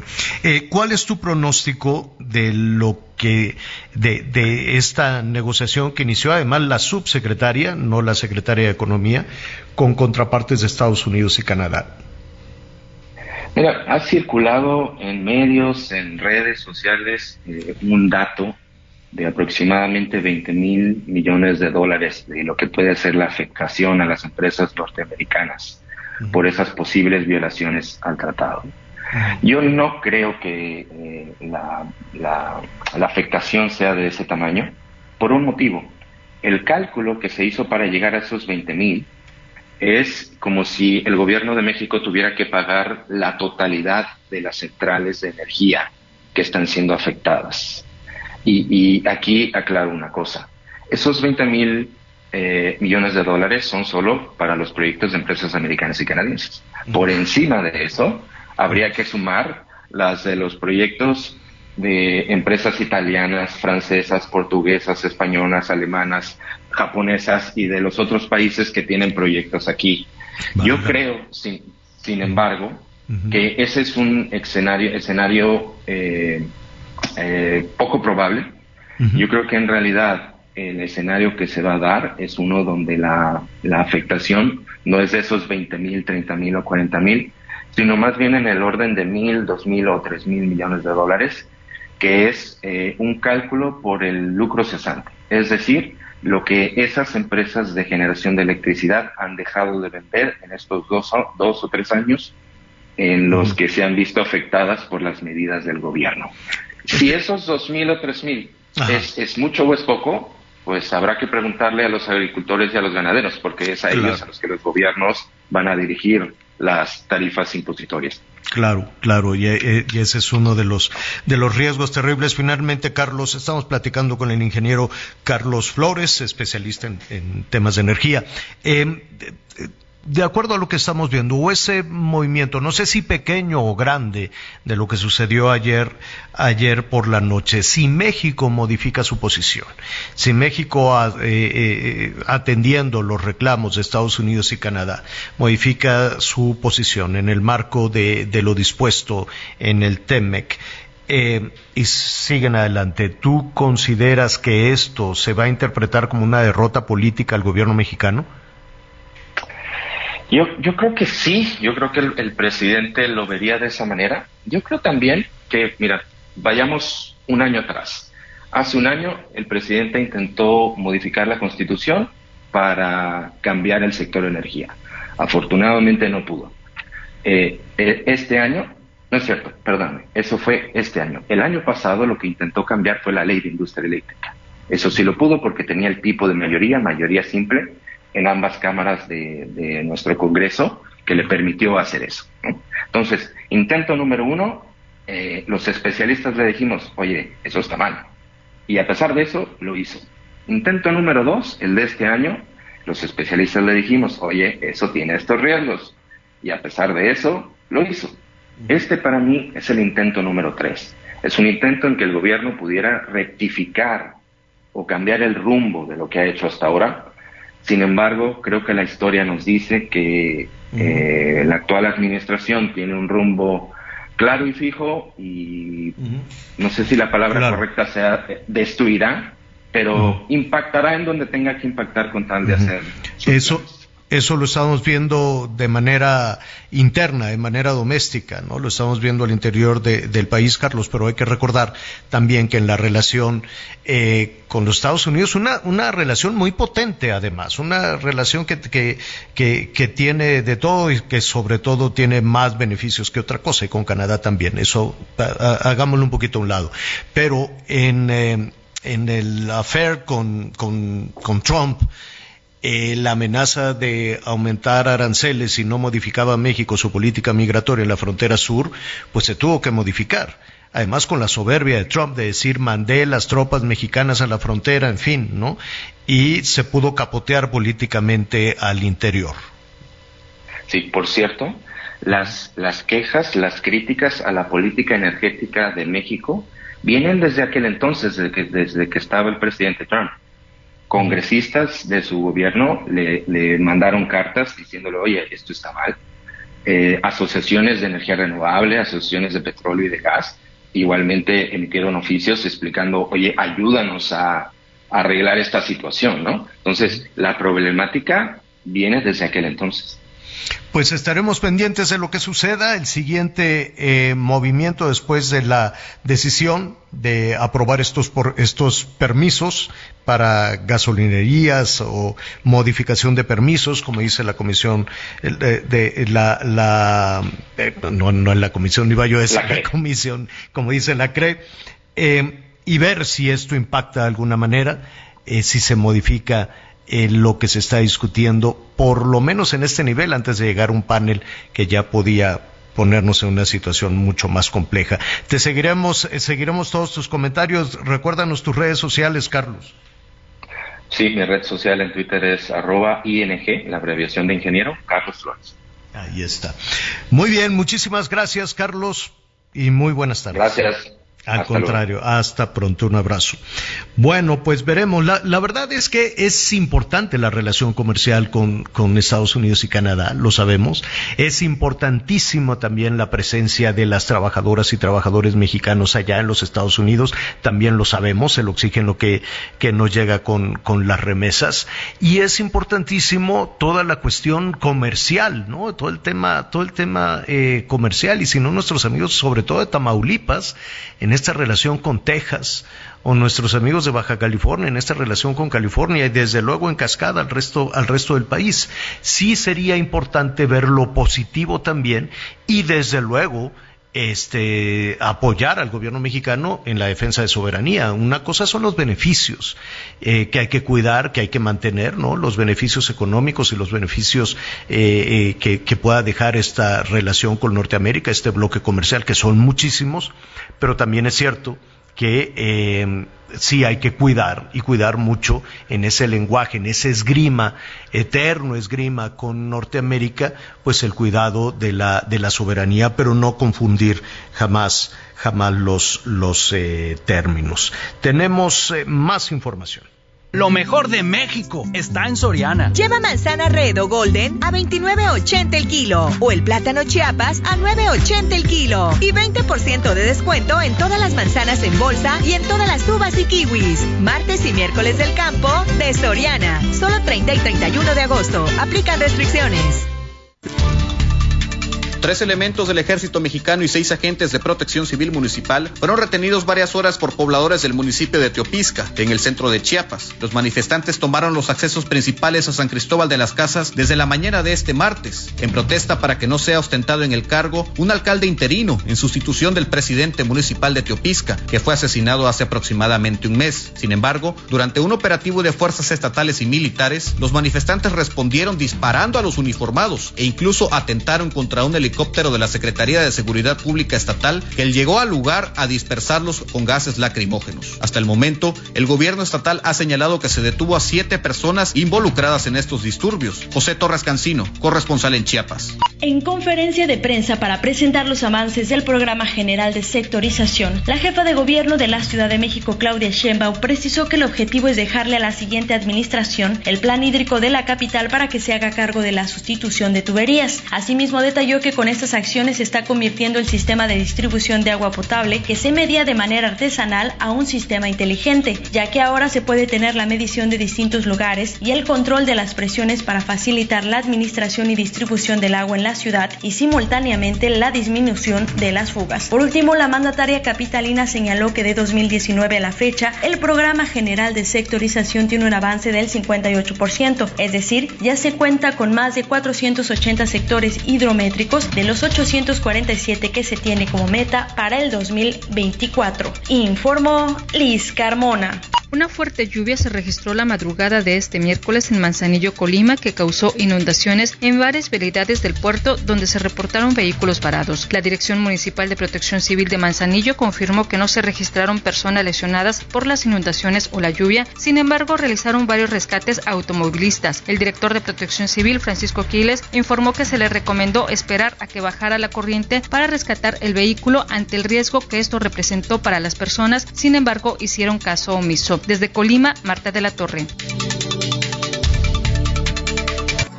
G500, la gasolinera mexicana que le juega limpio tu motor, presenta Las noticias en los deportes. Nos vamos a Qatar, nos vamos a Qatar, nos vamos a Qatar, nos vamos a Carga en G500, registra el código QR y gana desde combustible, playeras de la selección o hasta un viaje a Qatar 2022. G500, la gasolina oficial de la Selección Nacional de México. Consulta términos y condiciones. Vigencia del 1 de agosto al 30 de septiembre del 2022. Nos vamos a Qatar. ¿A dónde nos ah, vamos? somos muy creativos para hacer las porras, pero pues está buena, esa está buena, es parecida a que nos vamos al mundial, ¿no? Pero ahora nos vamos a Qatar. Tan buenos que somos para hacer porras y canciones y cosas.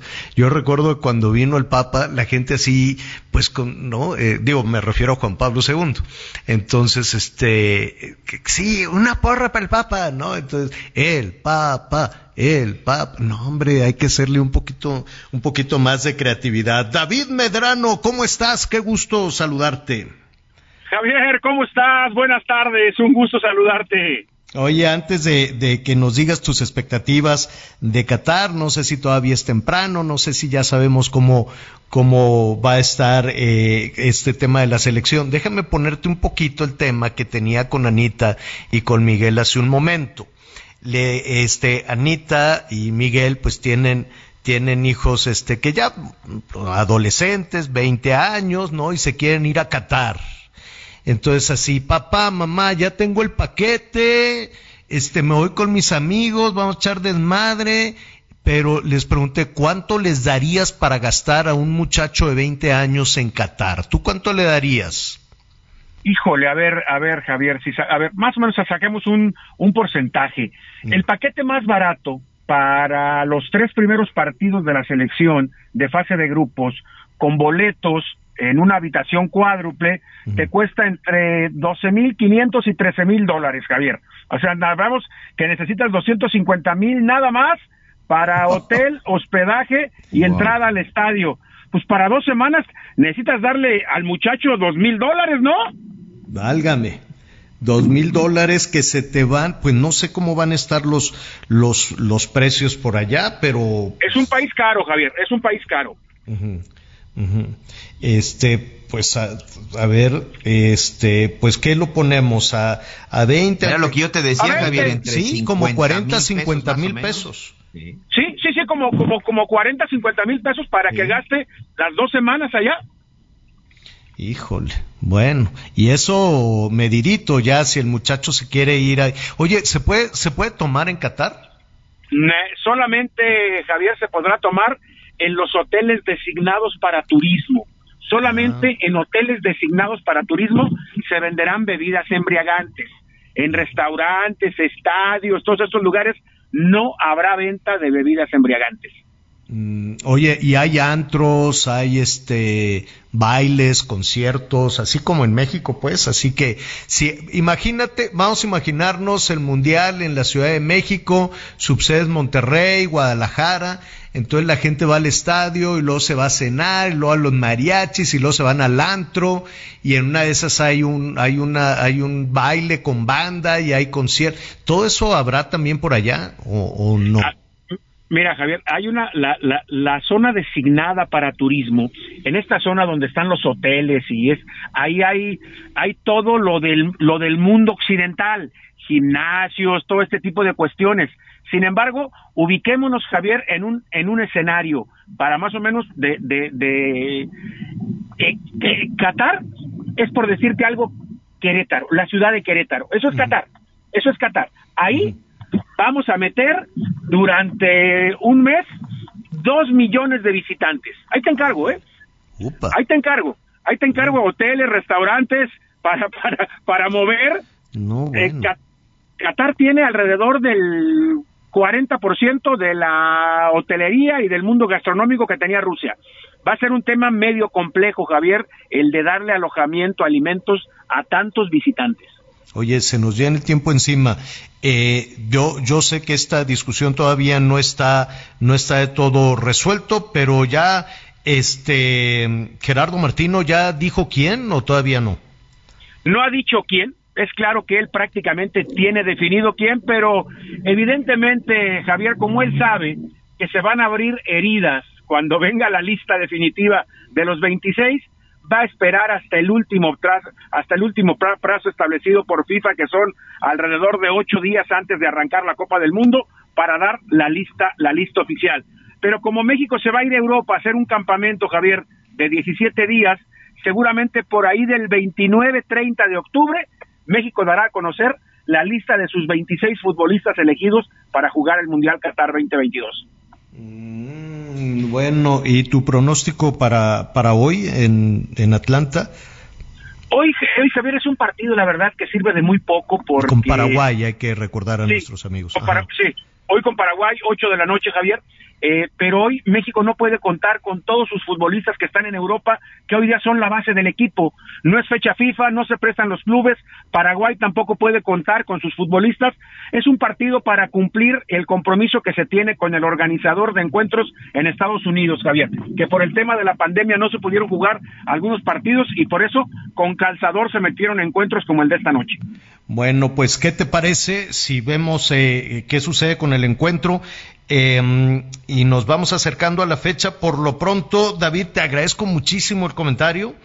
Este, y, y, ya nos dirás, ¿no? ¿Qué novedades? Si, si, si mandamos a los chamacos o mejor que lo vean a través de Azteca o que Anita puso como alternativa para su muchacho, le, le va a comprar el álbum Panini y los va a invitar ahí a sus amiguitos, aquí quédense en la casa le, chupando le, a les gusto. va a dar gelatina, o sea. Ay, le va a dar gelatinas, hijo.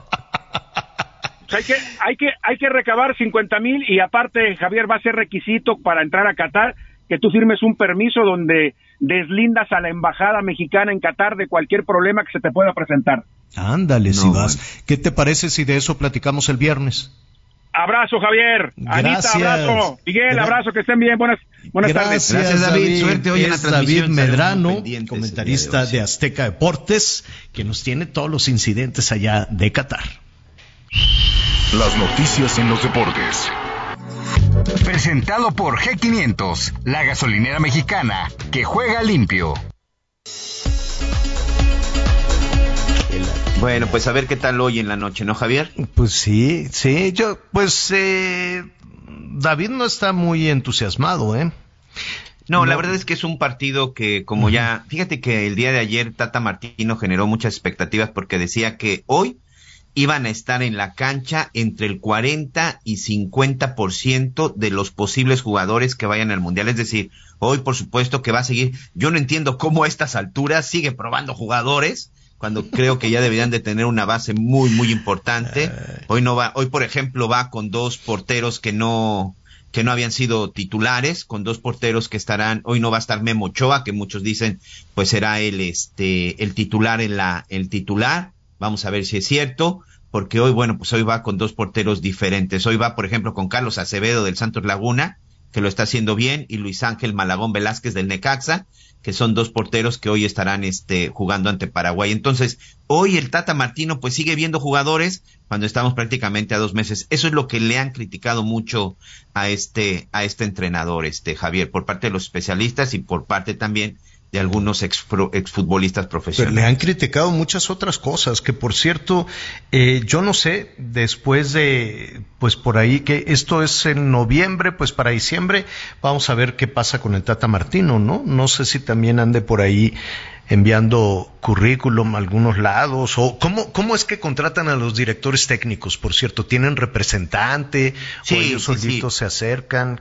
Sí, la mayoría de los de los entrenadores y de los jugadores profesionales, de los futbolistas profesionales, tienen este tienen sus representantes y literal son los que andan ofreciendo son los que andan ofreciendo este sus servicios por diferentes por diferentes lados. Hay un representante argentino muy famoso que es el que tiene eh, pues las cartas de los jugadores más más importantes a nivel mundial, pero sí es básicamente a través de representantes, señor. Bueno, pues vamos a retomar ese tema mañana. Te llegaron muchas llamadas con el, el fraude a los estudiantes, mucho cuidado. ¿Qué te parece si lo retomamos mañana y también la alerta que hacen las, las autoridades sanitarias, las autoridades de salud, no hacerle caso a todo esto.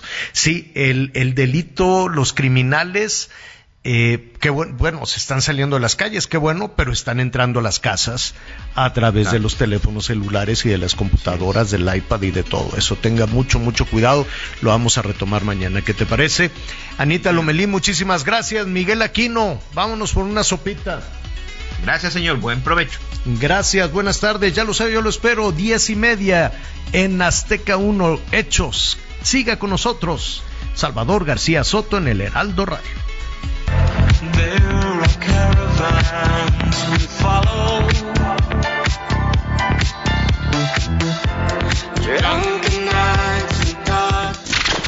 Gracias por acompañarnos en Las Noticias con Javier La Torre.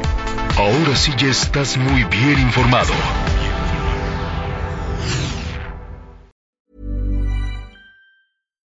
Hi, I'm Daniel, founder of Pretty Litter. Cats and cat owners deserve better than any old-fashioned litter. That's why I teamed up with scientists and veterinarians to create Pretty Litter.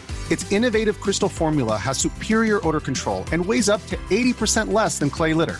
Pretty Litter even monitors health by changing colors to help detect early signs of potential illness. It's the world's smartest kitty litter. Go to prettylitter.com and use code ACAST for 20% off your first order and a free cat toy. Terms and conditions apply. See site for details.